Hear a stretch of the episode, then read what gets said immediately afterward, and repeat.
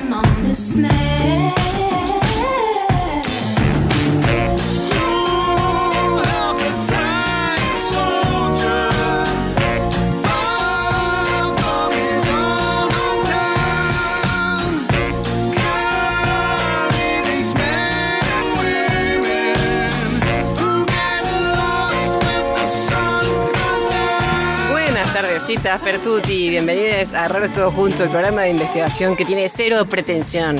Soy Mariana Ortecho y estoy hoy con Gaby Jeremian. ¿Cómo estás, Gaby? Espléndida. Uy, esa pausa de tensión dramática. Me di vuelta, me di vuelta. Tas, Con sí, el fue- copo. Sí, fue como shock de Susana Jiménez. Sí. Eh, Georgie Remondino, querida, buenas tardes. Buenas tardes, ¿cómo están? Bien, Toda muy la bien. audiencia, buenas tardes. Pecas Rojo, ¿cómo está? Uy, lo rebaté como pastelito. Estamos todos arrebatados hoy. Bueno, déjenme saludar al resto del equipo, a Juli Huergo, a Flor Páez, a Ale Peloso, que les mandamos un beso enormísimo. Obviamente que, ya lo acabo de mencionar, a Pecas Rojo le agradecemos como siempre, a, a Luli Jaime, a Juli Jaime, iba a decir, ya estoy como... a Sabri Bustos, que hoy nos va a ayudar eh, particularmente con la comunicación, y obviamente a Zulma Capriles. Bueno, queridas, tan, ta, ta, ta, ta, ta, ta. Eh, ah, quiero decir una cosa, si se quieren comunicar con nosotras por Instagram lo pueden hacer a arroba todo junto, obviamente que es nuestra cuenta. Ahí nos dicen las cosas lindas, solamente las cosas lindas, ¿sí? Si hay puteadas y todo eso, Lo eh, dejamos para después de las 12 de la noche y por otras vías. sí, No, por si otras nos vías. quieren volver a escuchar también, ¿no? Si nos es. quieren volver a escuchar, nos pueden buscar en Spotify como raros todos juntos. Sí, y en el Instagram también. Y en Inst- sí, pero ahora no estamos cargando los programas completicos. Ah. Pero completos están en Spotify. Gracias, Perfecto. Gaby, por hacernos acordar. Eh, pues lo dejamos ahí, queda como en el éter, ¿viste? Sí. Se lo cargamos y, y ahí, y ahí quedan. Nosotras mismas nos escuchamos, ¿no? Sí, claro, somos nosotras. Bueno, che, hoy vamos a hablar de vínculos en épocas de pandemia. Tararatata. Tendría que ser como en pregunta, ¿viste? ¿Vínculos en épocas de? Típico Claro, nombre claro. de, de congreso ñoño, ¿viste? ¿Un desafío posible? ¿Vínculo en épocas de? Un desafío, ¿por qué todo es un desafío Desafíos posible? y posibilidades. Desafíos de posibilidades.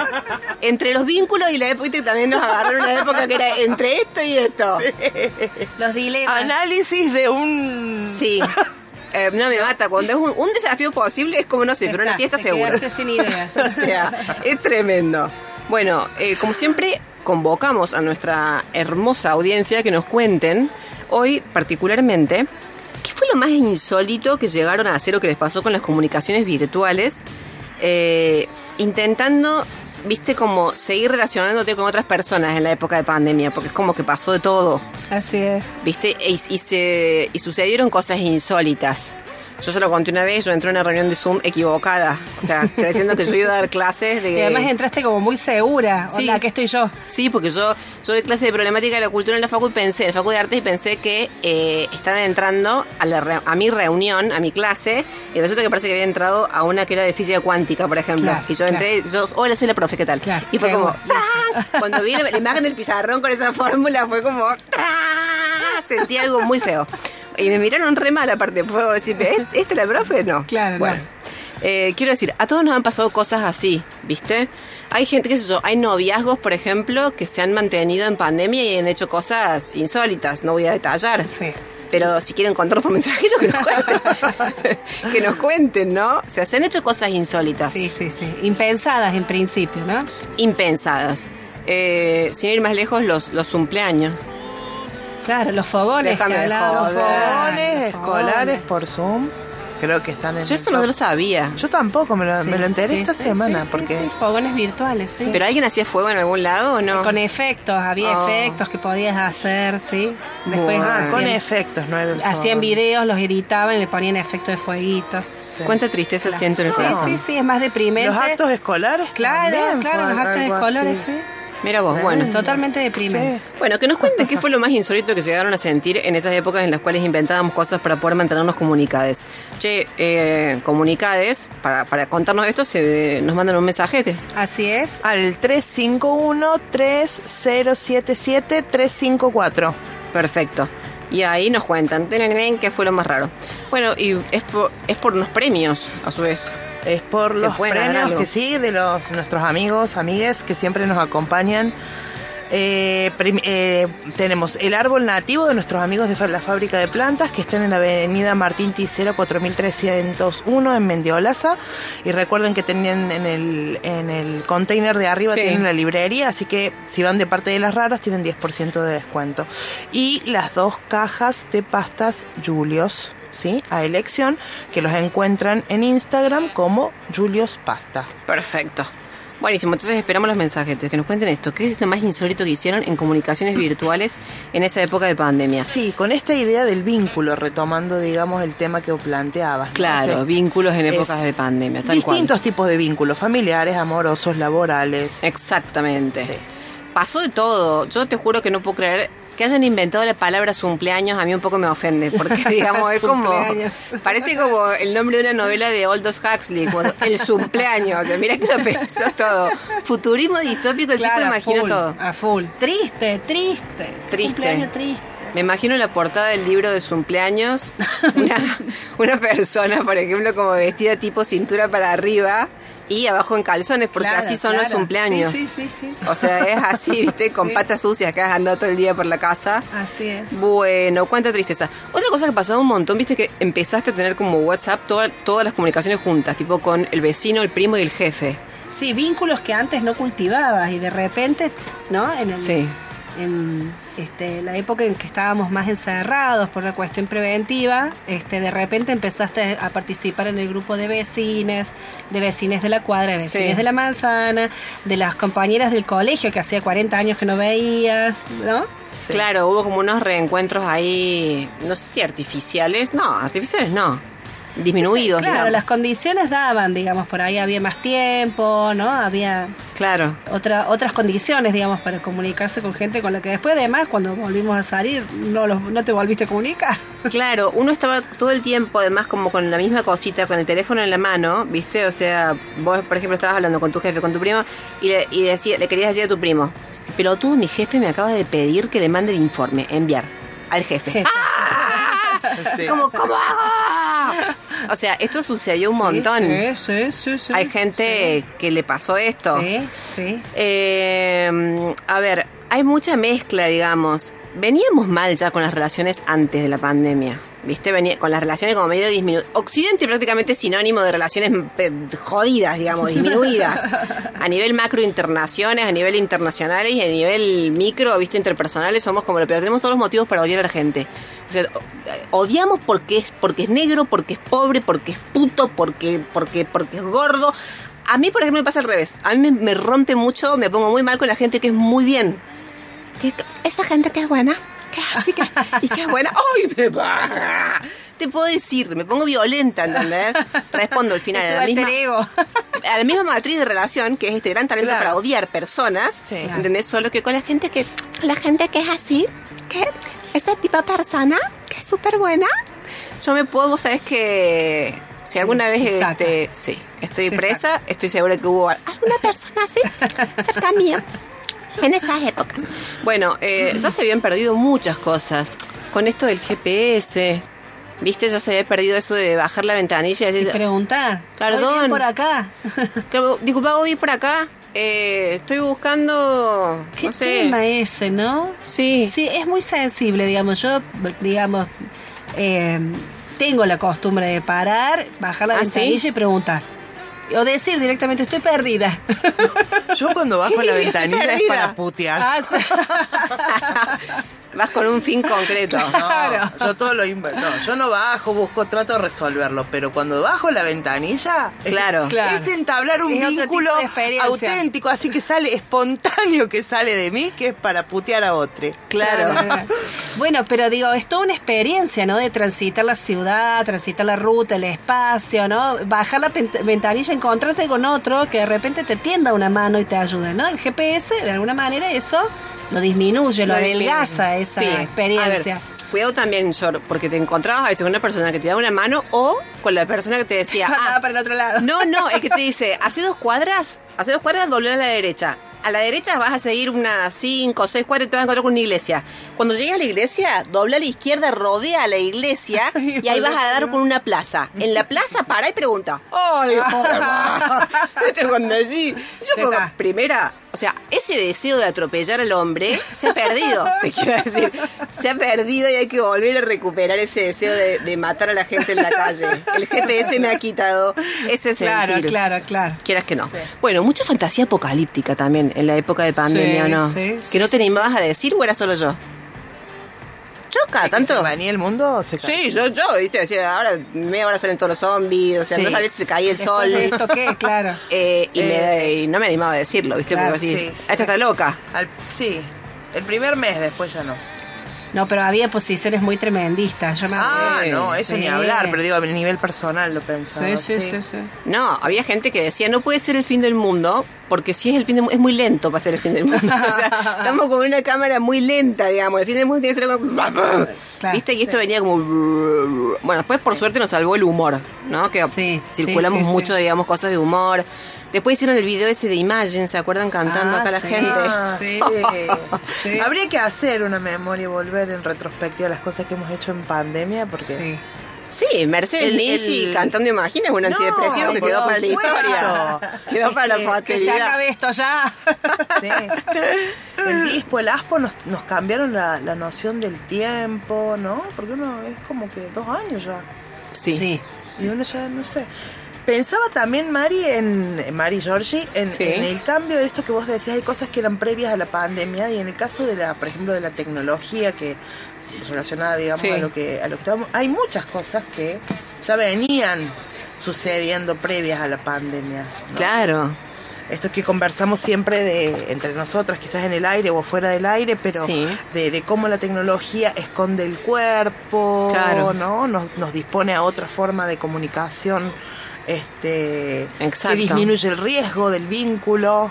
Exacto. ¿no? Este, y bueno, y también tenemos esto lo gracioso de lo de las clases, bueno, de docentes que somos, este, de lo gracioso de clases que Que salieron mal. Sí, que salieron Que mal. No salimos salieron los mal. diarios, pero estuvimos cerca, digamos. Sí, hubo todo tipo de Este, situación. ¿no? Pero Pero sí es cierto, digamos, eso que sucedió y que vivimos así como tan con tanta intensidad en la época de la pandemia fue posible porque como dice Gaby, ya veníamos como con esa pauta de alguna manera adquirida, Sí. digamos, sí, sí. de tener muchas relaciones este, virtualizadas.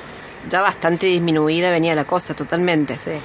Bueno, ¿sabes qué pensaba también? Que todo eso que vivimos y que un poco así como que tratábamos de digerir a través del humor y lo que no era humor, que ya te digo, Mercedes Ninzi cantando... Claro, el morbo, el morbo. Eh, claro, o sea, parecía como distintos lugares. Y obviamente también salía en los sueños. ¿Ustedes tuvieron, por ejemplo, recuerdan haber tenido sueños recurrentes en la época de la pandemia?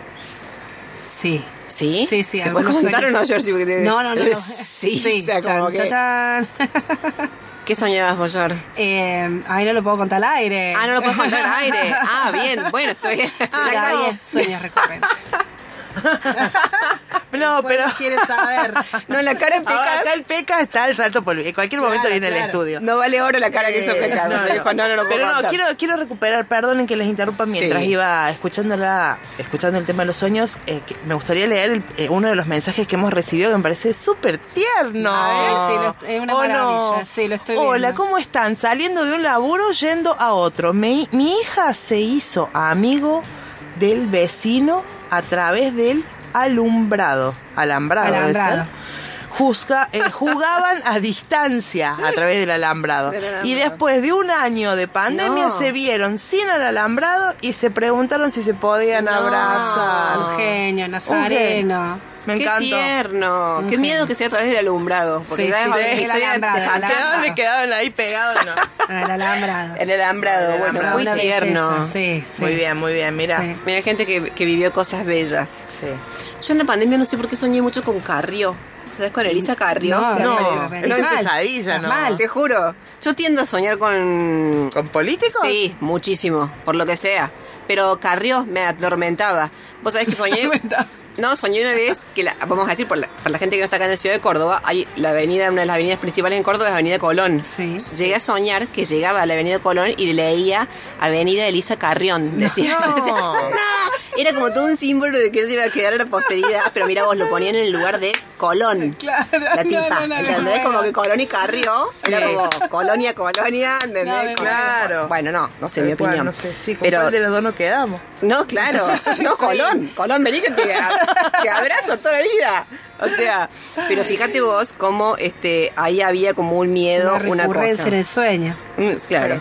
Bueno, hoy vamos a hablar un poco, como decíamos, de toda esta cuestión, digamos, de los vínculos en épocas de pandemia, de todas las tensiones, los malestares que salían obviamente de diferentes formas. Vamos a hablar con un investigador ¿sí? con Leandro Drivet, que nos va a contar un poco sobre esto que en estos últimos años, creo que en realidad en estos últimos dos años, él ha estado trabajando de forma particular y específicamente la cuestión también del abordaje de los sueños, ¿no? Eh, eh, dirigido también de forma particular, digamos, a infancias, ¿no es cierto?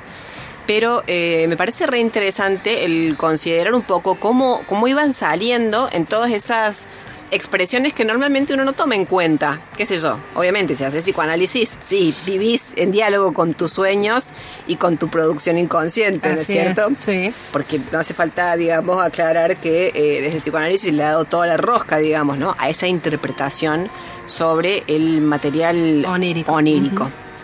Eh, pero bueno, mira vos, Georgie tiene un sueño recurrente y no lo cuenta. Pecas, o sea, ¿sabes que me siento frustrada que no puedo hacer nada al respecto?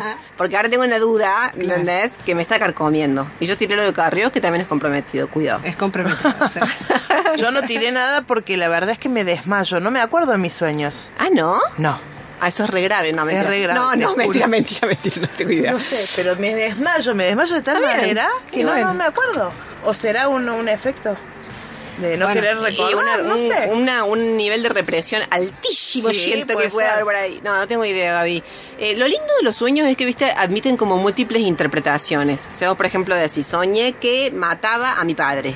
Y entonces, viste, el psicoanalista te dice, por ejemplo, bueno, no, pero quédate tranquila, eso probablemente sea una reacción como eh, hacia la autoridad, no necesariamente Sí, hacia tu hacia padre. la ley. Sí. Puede ser una reacción perfectamente que tengas a las instituciones, por ejemplo, ejemplo. a un orden instituido. O puede ser que quieras matar a tu padre. O sea, ¡Ay, mamá! ¿Con cuál de todas estas me queda? Claro, esa es la puta, digamos, esa es la cagada de la- del psicoanálisis, que te dan como un espectro. Elegí entre medio, elige tu propia aventura. Claro, fíjate, o sea, puede que simplemente tengas un malestar laboral o que seas una asesina en potencia. O sea, María Silvia nos dice, me encanta escuchar las muchachas, pero ¿de dónde sacan que la pandemia terminó? sí, Sí, claro. sí, tiene ¿No? razón, María Tiene Silvia. razón, pero no, no, no estamos afirmando que la pandemia terminó, sino ha trans- hemos transcurrido un tiempo suficiente que nos permite, creemos, volver la mirada sobre eso que hemos transitado ya dos años Claro.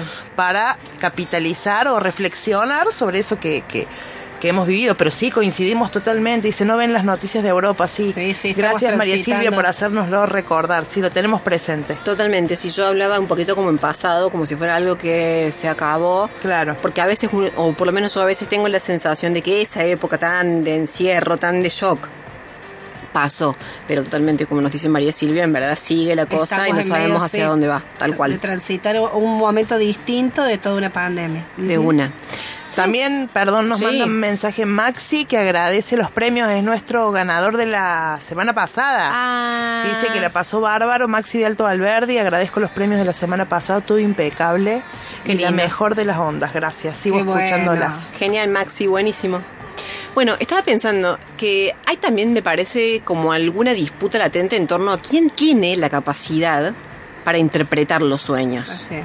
¿No es cierto? O sea, el psicoanálisis desarrolló, desarrolló, digamos, teoría densa, extensa, eh, extremadamente compleja para poder ir a la interpretación de ese material, para poder encontrar qué es lo que no está en ese plano manifiesto. ¿No es cierto? Esto que decíamos recién, si yo soñé que mataba a mi padre, bueno, capaz que en realidad es, de alguna manera, tu deseo de, de- de Liberarte. de liberarte, ¿viste?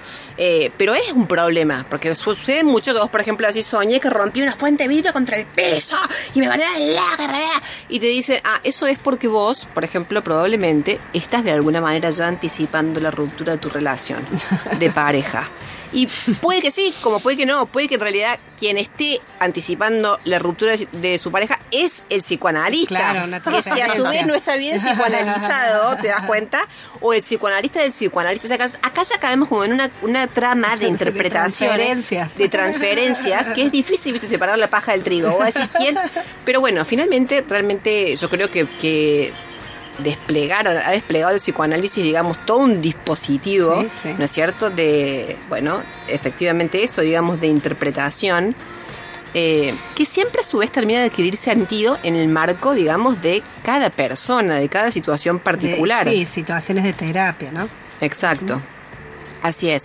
Eh, también es cierto, y hay que decirlo, que tiene como una limitación muy grande y es que, como, digamos, a ver, la obra de Sigmund Freud, hemos hablado acá ya de Sigmund Freud, de la perra que tenía, que él la amaba y la perra lo odiaba a él. Todo esto lo hemos contado en, otro, en otra oportunidad, digamos, que le robaba la pantufla, que le aparecía por atrás de la ventana cuando lo estaba atendiendo. Entonces él medio que se la montó a la perra, ¿viste? Cuando dijo, Claro, "Ay, dijo, por eso él también, digamos, todo su trabajo muy falocentrado, muy androcentrada toda la obra de Sigmund Freud.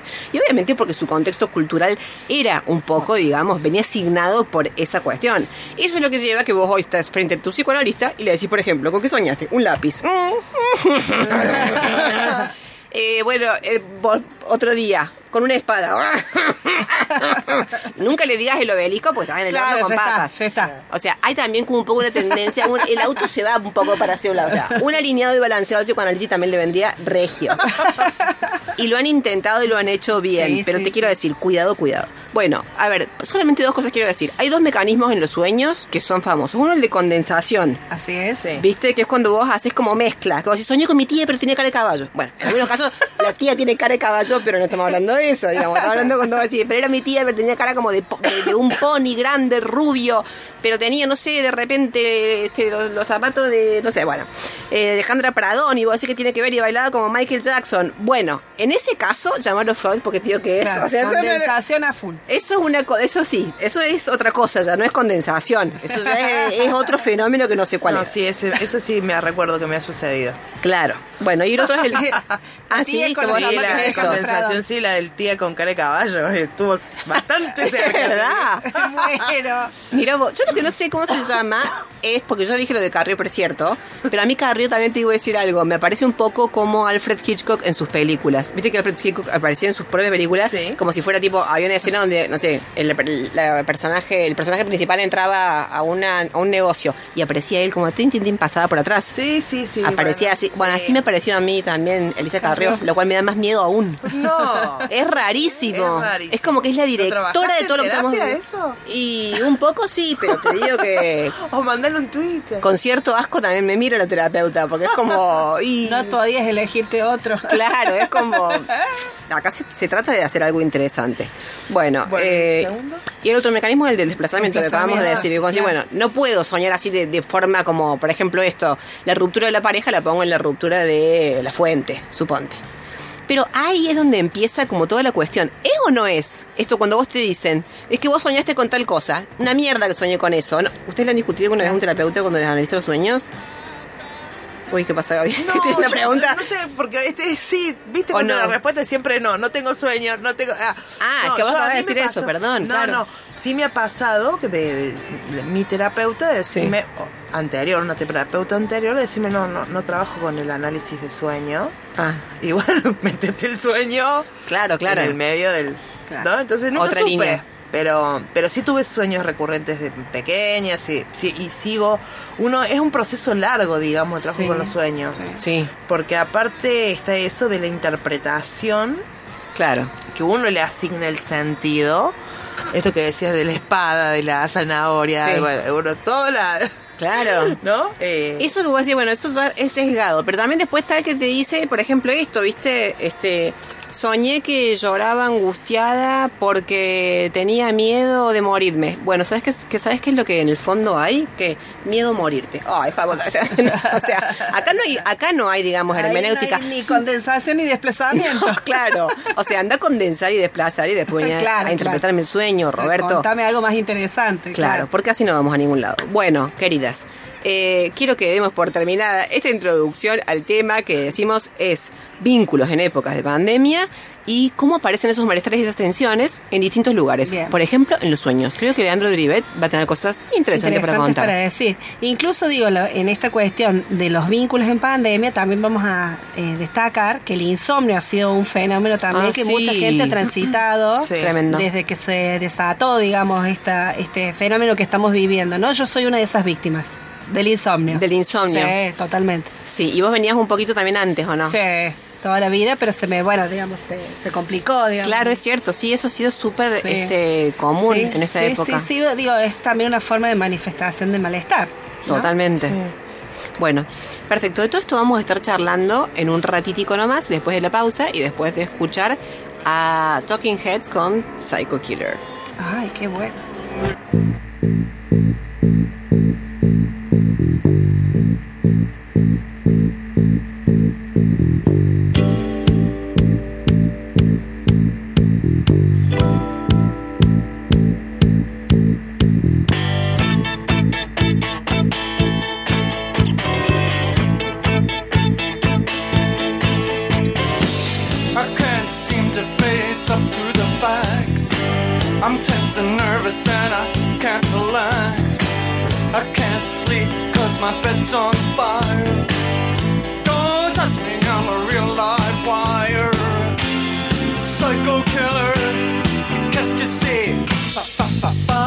Fa fa fa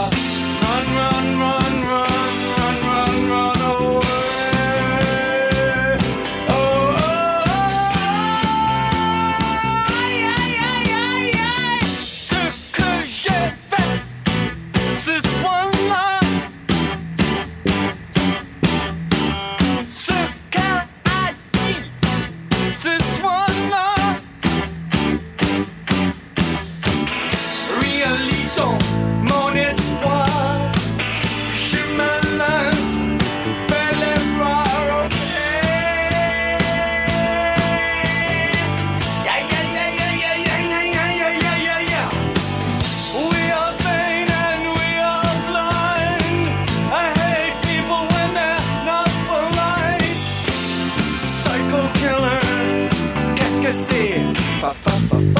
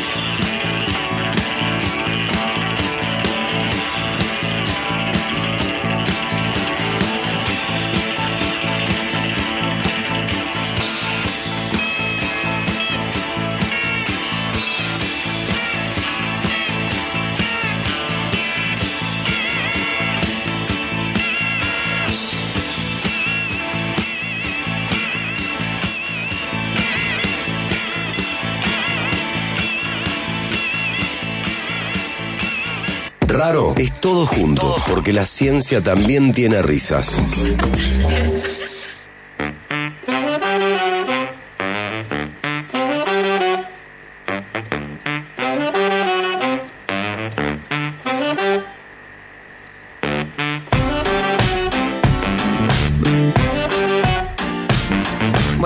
Con Raros Todo Junto en esta mm, ocasión hablando de los vínculos en épocas de pandemia.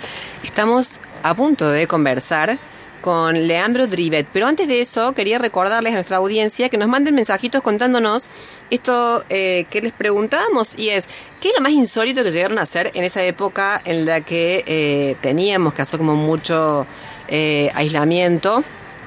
Y llegamos, viste, a hacer cosas como insólitas con los te- comunicándonos por teléfono. eh, veamos una película al mismo tiempo, empezando ahora. No, yo no terminé.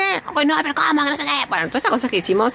Este, lo de los- las reuniones virtuales, las clases que entrábamos, querías hacer matemáticas y estabas en la clase de antropología. Bueno, todas esas cosas lindas y accidentadas que nos pasaron.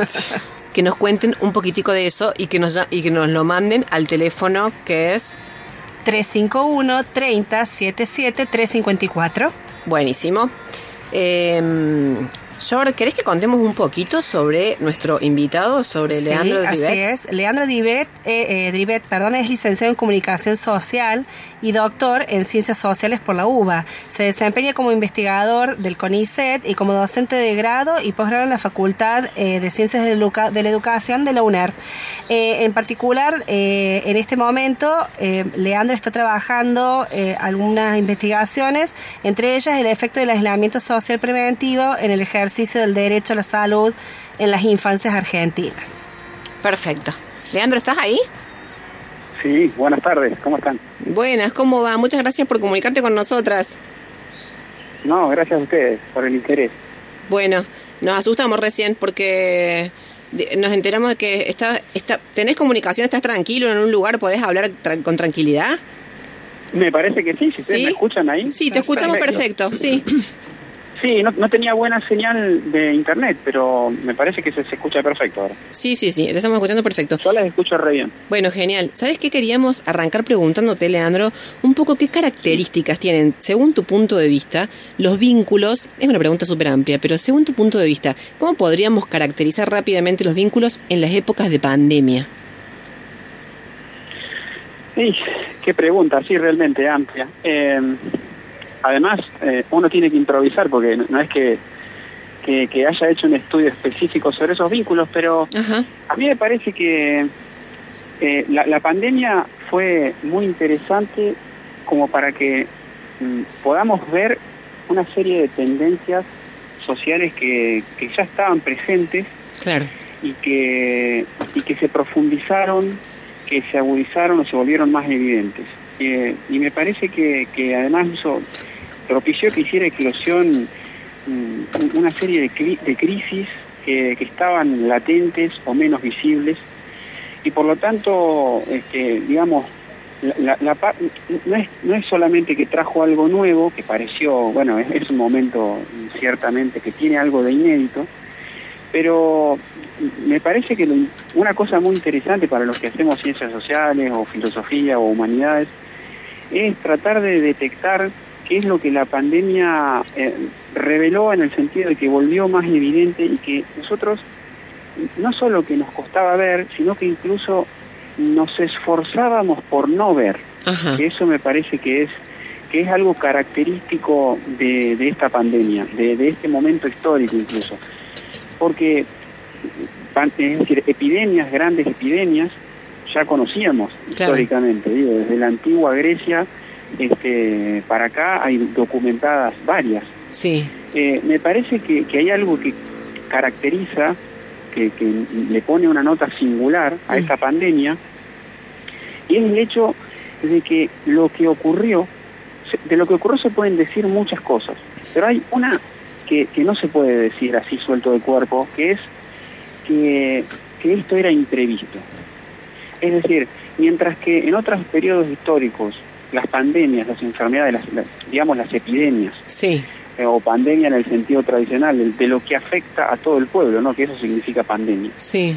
Eh, las epidemias eran algo digamos, un- la emergencia de algo desconocido, incluso exótico, es decir, venían siempre de afuera, eh, no se sabía qué las, qué las ocasionaba, cómo se propagaban. Ahora, todas estas cuestiones a nosotros, a nosotros no nos sorprenden, es decir, no podemos aducir ignorancia. Pero te Había parece que, perdón, perdón, para terminar de entender bien lo que estás diciendo, ¿te parece que lo que Sí. era previsible es la emergencia del fenómeno biológico o la reacción epidemiológica? Con todo el, el pedido de aislamiento y tal. Para entender lo que estás diciendo. No, me- lo que me parece que era previsible, no es que me parece, sino que había un género directamente discursivo que tenía Sí. una década o más, que son los informes científicos que ad- advertían sobre la inminencia de una, de una, de una enfermedad que se propagaría Sí, rápidamente, sí, sí. es la emergencia del, del hecho biológico. Luego, por supuesto, que a, a raíz, eso nos daba tiempo y nos daba eh, orientación para preparar medidas adecuadas a las circunstancias, incluso para trabajar para que eso no se produjera. Pero eso no es lo que hicimos. Entonces, algo que caracteriza, volviendo a tu pregunta inicial, los vínculos en esta pandemia, a mí me parece que es una seria pregunta, un interrogante que nos plantea este, el, escenario político contemporáneo acerca de nu- nuestra, eh, nuestra tendencia a no ver y a no estar a la altura de los problemas a los que nos estamos enfrentando, que son uno de ellos, muy vinculado con, con la pandemia, el enorme problema ecológico que tenemos. Entonces, ese es un problema global y, que está absolutamente vinculado con la emergencia de esta pandemia y de, y de otras potenciales sobre las cuales los especialistas ya advirtieron. Eso me parece un- una cuestión muy, muy importante para pensar nuestros vínculos. ¿Cómo es que, que incorporamos a nuestra vida cotidiana, a nuestras políticas, eh, a nuestra enseñanza, eh, este- estos indicadores, eh, estos problemas, estos desafíos que tenemos por delante. Eso me, parece, por ejemplo, algo, algo muy importante como para aprender. Tengo una pregunta, Leandro, Georgina te habla. Eh, te quería preguntar, vos recién comentabas, eh, cuando argumentabas respecto a, bueno, qué es lo que caracterizaría en esta pandemia en particular, la cuestión vincular, comentabas que había algunas cuestiones previas eh, que en realidad se exacerbaron o se hicieron visibles, nombras una, como es esta, que tiene que ver con esta, esta este, conciencia sobre un mundo globalizado y ciertos riesgos. Eh, pero, digamos, también eh, emergieron algunos elementos nuevos o de esos que se exacerbaron que vos estás pensando, cuáles fueron que nos permitan de alguna manera pensar nuestros vínculos en la actualidad. Bueno, me, me parece que o- otra de las cuestiones que, que se puso más aún de manifiesto y se exacerbó tiene que ver con las inequidades, con las inequidades sociales. Es decir, decíamos recién, pandemia significa algo que afecta a todo el pueblo, pero sabemos que no afecta a todos por igual. Entonces la pandemia pone de relieve nuevamente, de nuevo, esto es algo repetido, que los padecimientos, los sufrimientos de una enfermedad o de un periodo de crisis, eh, eh, tiene cargas que están eh, socialmente distribuidas de modo inequitativo. De nuevo, hay este, una puesta de relieve de que las inequidades sociales acarrean problemas más agudos, sufrimientos más pronunciados, etcétera. Entonces, de nuevo, acá otra cosa que no es para nada nuevo y que la pandemia pone, pone de relieve. Que vivíamos este, bastante encerrados, por ejemplo, acerca de los vínculos. Eh, el aislamiento social preventivo y obligatorio lo llevó a un extremo que a todos nos pareció eh, bueno muy difícil de, soportar, de tolerar, que, lo que muchos de nosotros padecimos el, encierro prolongado, sobre todo este, sobre todo las poblaciones de niños, eh, niñas y adolescentes, que es una cuestión que estamos estudiando. Bueno, eso, esa tendencia al encierro, no podemos negar que era una tendencia que, que era anterior a la, a la pandemia, que tendíamos a estar mucho tiempo aislados, que, Claro. que las relaciones sociales se estaban mediatizando. Esto es una, una cuestión que también precede a la, a la pandemia, ¿no? Sí. Claro, claro, claro, tal cual. Eso también queríamos charlar un poco con vos, porque efectivamente, digamos, consideramos que lo que sucedió en la época, eh, digamos, al comienzo del 2020 fue posible eh, solamente porque ya estábamos como habituados, digamos, a todas estas formas de comunicación virtual en las que, no sé, estábamos conversando un poco acá en el equipo este, mientras preparábamos el programa y lo asociábamos mucho, digamos, a la cuestión de eh, el hábito que ya tenemos incorporado de estas formas de comunicación en las que no intervienen los cuerpos o en que, digamos, Exacto. Claro, con, con toda una sensibilidad, digamos, como reducida, ¿no es cierto? Sobre lo cual después no hubo más que profundizar. Un poco sobre eso, digamos, queríamos preguntarte también específicamente, ¿qué rol, cómo crees vos que la jugó la cuestión de las tecnologías? Sí, claro, diríamos, eh, los cuerpos eh, intervienen, pero no el encuentro de los cuerpos, ¿no? Claro, Estamos- claro, claro, Estamos claro. hablando de de una interacción, de una interacción mediada por, por pantallas o mediada por, este, Sí. por micrófonos y auriculares, pero a donde los cuerpos no se encuentran. Y esta, y esta comunicación, para lo cual nosotros como adultos sobre todo estábamos bastante habituados y bastante preparados, Sí, eh, nos pareció mm, a lo mejor difícil de, de- de tolerar porque se rompió ese equilibrio entre encuentro y distancia. Eh, imaginémonos para una población de niñas, niños y adolescentes o, o- o digamos, o incluso más los niveles iniciales que estuvieron sin clases presenciales, sin encuentro con pares, sin encuentro con adultos significativos por fuera de- del estrecho este círculo eh, familiar eh, más endogámico, sí, esto eh, fue directamente catastrófico para, para una cantidad de, de- niños, niñas y adolescentes. sí. Para la, la educación inicial, por ejemplo, y, y pensar una comunicación privada del encuentro en- de los cuerpos fue directamente desestructurante. Nosotros hicimos, estamos haciendo entrevistas y solo en clase media, que ya tenemos alrededor de 450 este, estas entrevistas, eh, los padres de los, de, los, de los niños y niñas refieren que el 70% tuvo dificultades psicológicas de algún tipo. Claro. El 20% de, de clase media, el 20% tuvo consulta psicológica o psiquiátrica. Claro. El Y ni, a- 20%. claro, y ni hablar el malestar que también recayó obviamente sobre los y las docentes que hicieron un esfuerzo excepcional, digamos, Ah, para poder supuesto, para poder supuesto. nutrir de alguna forma esa relación, justamente. ¿No es cierto? Muchísimos docentes hicieron un esfuerzo extraordinario, desde luego. Eso es, digamos, otro aspecto de este problema. Sí, sí, sí. Pero, Le- Leandro, te interrumpo Sí. ahí a partir de lo que estabas diciendo. Eh, Viste, reci- antes, previamente decías, bueno, hay algunos fenómenos que son previos. Digo, esta, este, digamos, esto que te arroja la, la consulta con los padres que comentabas recién, ¿no? De la, Sí. la consulta psicológica.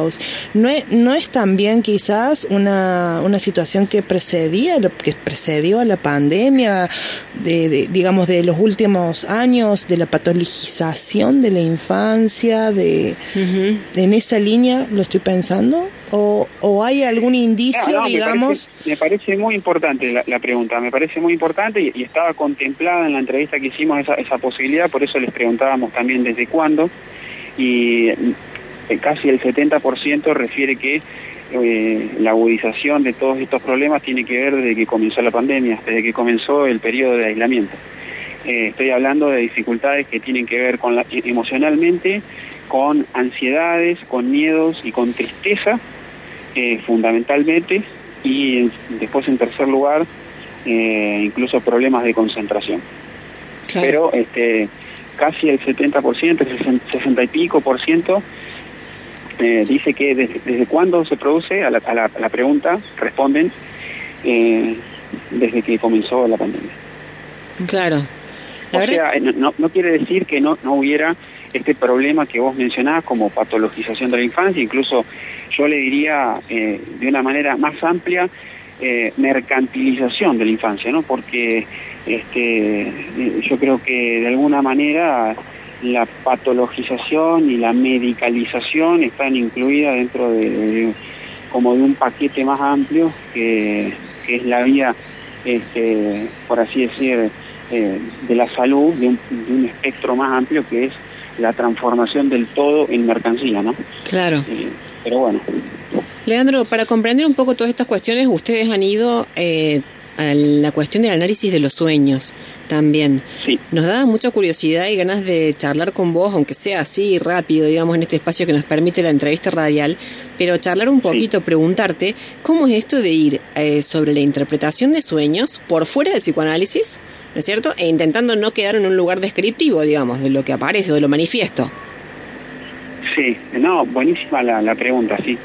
Eh, bueno, a ver, la, por un lado habría que decir, es cierto que suena raro, pero no es que este, se nos ocurrió así de manera absolutamente aislada, tampoco es que esto esté por fuera del psicoanálisis, sino que está por fuera de la interpretación clínica de un, de un sueño que depende metodológicamente de las asociaciones del soñante, que eso es lo que ocurre al interior de una terapia psicoanalítica dentro de la clínica. Pero el psicoanálisis es más amplio que la clínica. Sí, claro. Y del psicoanálisis también depende eh, metodológicamente otros modos de pensar, aunque no exclusivamente del psicoanálisis, de pensar el abordaje de los sueños. Eh, este abordaje nosotros le llamamos interpretación de los aspectos culturales, digamos así, de los sueños, porque, digamos, gracias a la historia cultural, nosotros sabemos que hay dimensiones culturales de los sueños. Es decir, que los, los sueños están parcialmente informados por lo que por una época, por un tiempo histórico. Así es. Entonces, hay numerosos estudios que cómo proceden. Al, al, al no, no tener, al no tener las asociaciones de cada soñante, se puede proceder del siguiente modo, recogiendo una cantidad de sueños de diferentes soñantes de una misma época y vamos a encontrar factores recurrentes, factores repetidos, que son aquello que, digamos, caracteriza de algún modo la época en la que estos soñantes viven. Y podríamos llamarle, si ustedes me permiten la expresión, como si dijéramos una, una especie de crónica onírica de la, de la época. De esto hay antecedentes. Hace poco, por ejemplo, salió un libro en castellano, la primera vez que lo traducen al castellano, se llama El Tercer Reich de los Sueños, que es de una periodista berlinesa de nombre Charlotte Berat, eh, que escribió este libro, eh, lo publicaron por primera vez en el año 66, Claro. y acá nunca se había publicado en castellano, Eh, y ella recopiló sueños, más de alrededor de 300, pero finalmente escribió un libro con sueños que recopiló en Berlín entre el año 1933 y 1939. Claro. Es decir, desde, desde el- el- la caída de la República de Weimar hasta, digamos, un, un periodo don- donde estaba consolidado ya el, el totalitarismo, ¿no? El totalitarismo nazi. Y en los sueños lo que se advierte es que aunque las personas estuvieran relativizando en la vigilia o, tratando de desmentir o llevando a un margen las preocupaciones acerca de las tendencias sociales dominantes que se estaban cristalizando de la peor manera, en los sueños aparecía una comprensión de estas tendencias, por ejemplo, de la aniquilación de la vida privada, de la intimidad, el ahogamiento de la esfera pública, la Claro. crisis del lenguaje, porque las pala- había palabras y temas que no se podían decir. Entonces, esto aparecía con toda claridad en los sueños. Entonces, por ejemplo, en este caso que nos pareció particularmente importante, uno ve que, cuál es el valor que tienen los sueños como testimonios de una época. Y en particular, los niños son una población, niños, niñas y adolescentes, ¿no? Son poblaciones que han estado además particularmente marginados, poco atendidos, poco escuchados. A nosotros nos interesó, además, tener en cuenta a esta población como sujetos de discurso, como capaces de hablar, como portadores de una perspectiva propia que nos habla de su mundo y lo que es más importante, nos muestra aspectos de nuestro mundo adulto, del mundo al que los invitamos a participar, en el que supuestamente los alojamos, aspectos que nosotros no queremos ver. Nos dicen cosas, y vamos a decirlo de nuevo eh, psicoanalíticamente, que hieren nuestro narcisismo adulto, que hieren nuestra, nuestro adulto centrismo, la mirada adulto centrista de nuestra época que es bastante dominante, que es bastante dominante. Entonces, esa perspectiva no ha sido eh, cuestionada fuertemente.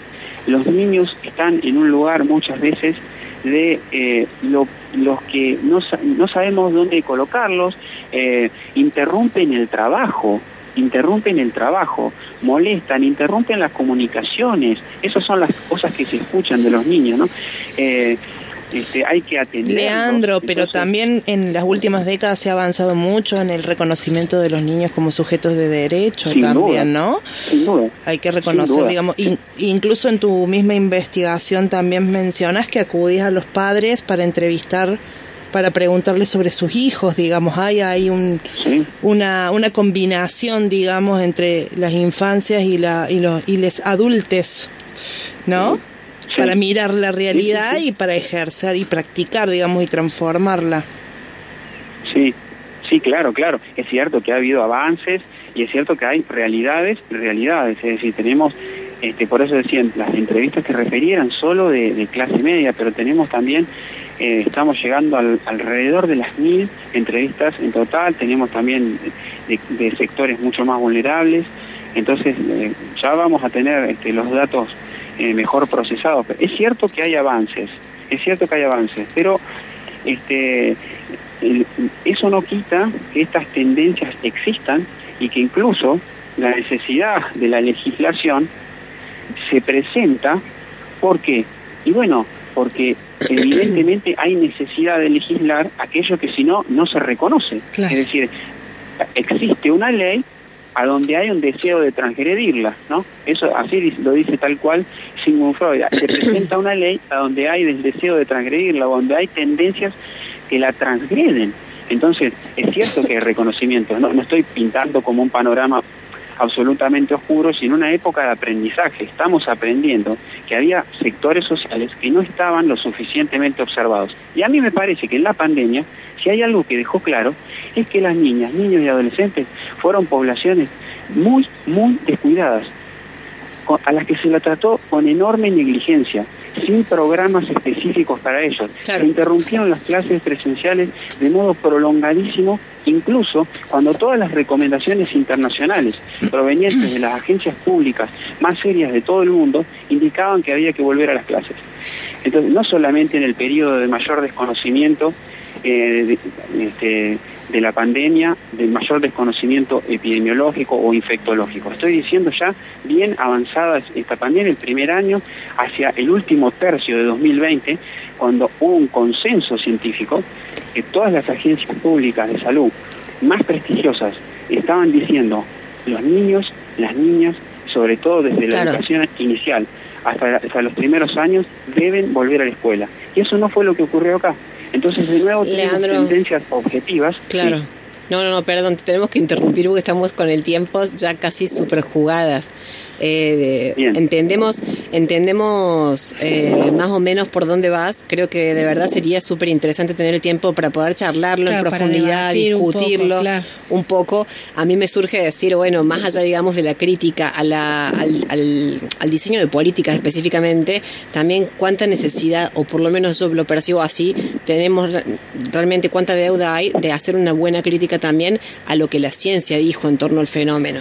Eh, digamos, porque también es cierto que las recomendaciones se han seguido al pie de la letra respecto de la interpretación que hace en primer lugar la ciencia del fenómeno. Claro, que es un actor, digamos, también que, Claro. digamos, que, que no la jugó. Claro, eso llevaría claro. a toda una discusión epistemológica, digamos, política, pero Sí. también en términos epistemológicos nos excede el tiempo. Pero la verdad es que eh, te agradecemos de todas maneras, de verdad, que te hayas dispuesto a charlar con nosotras, aunque sean estas conversaciones así, que son radiales y que no quizá no tienen toda la profundidad que merecerían, pero valen la pena. Te agradezco muchísimo, te agradecemos de verdad un montón haber conversado. Bueno, les agradezco mucho a ustedes por el interés. Cuando haya, ojalá haya tiempo y Sí. conversaremos con, con- con mayor profundidad si así lo desean. De Gracias, verdad. Leandro. Un abrazo enorme, muchas A gracias. ustedes. Bueno, era Leandro Drivet. Sí, estamos ya quiero- sobre el... sí, solamente quiero con- poner en Sí. contexto que Leandro lo que estuvo compartiendo con nosotros es producto de una investigación que, que la Sí. comentábamos recién, que es los efectos del aislamiento social preventivo en el ejercicio del derecho a la salud en las infancias argentinas, que fue un proyecto que se financió, que estuvo financiado por políticas públicas, digamos, que promueve la, producción de conocimiento en torno a la pandemia, de la cual, de este proyecto, eh, Leandro es uno eh, de los integrantes, digamos, porque es una Sí, investigación conformada por varias eh, Sí, sí, sí. universidades, ¿no? Muy bueno, Y que sería. Interesantísimo eh, seguir conversando con él, sobre todo para poner en tensión algunas de las reflexiones que él vino realizando. Está perfecto. Chicas, Sí. estamos ya pasadas. Tenemos que decir la persona ganadora. Nazareno 279, te llevas las eh, dos cajas eh, de, De- pastas de elección de Julius Pastas y el árbol nativo de la fábrica de, pasta, de plantas. Nos vamos a estar comunicando con vos entre mañana y pasado. Perfecto, querides. Esto terminó. Nos encontramos el próximo sábado a las 19 horas. Adiós. Adiós.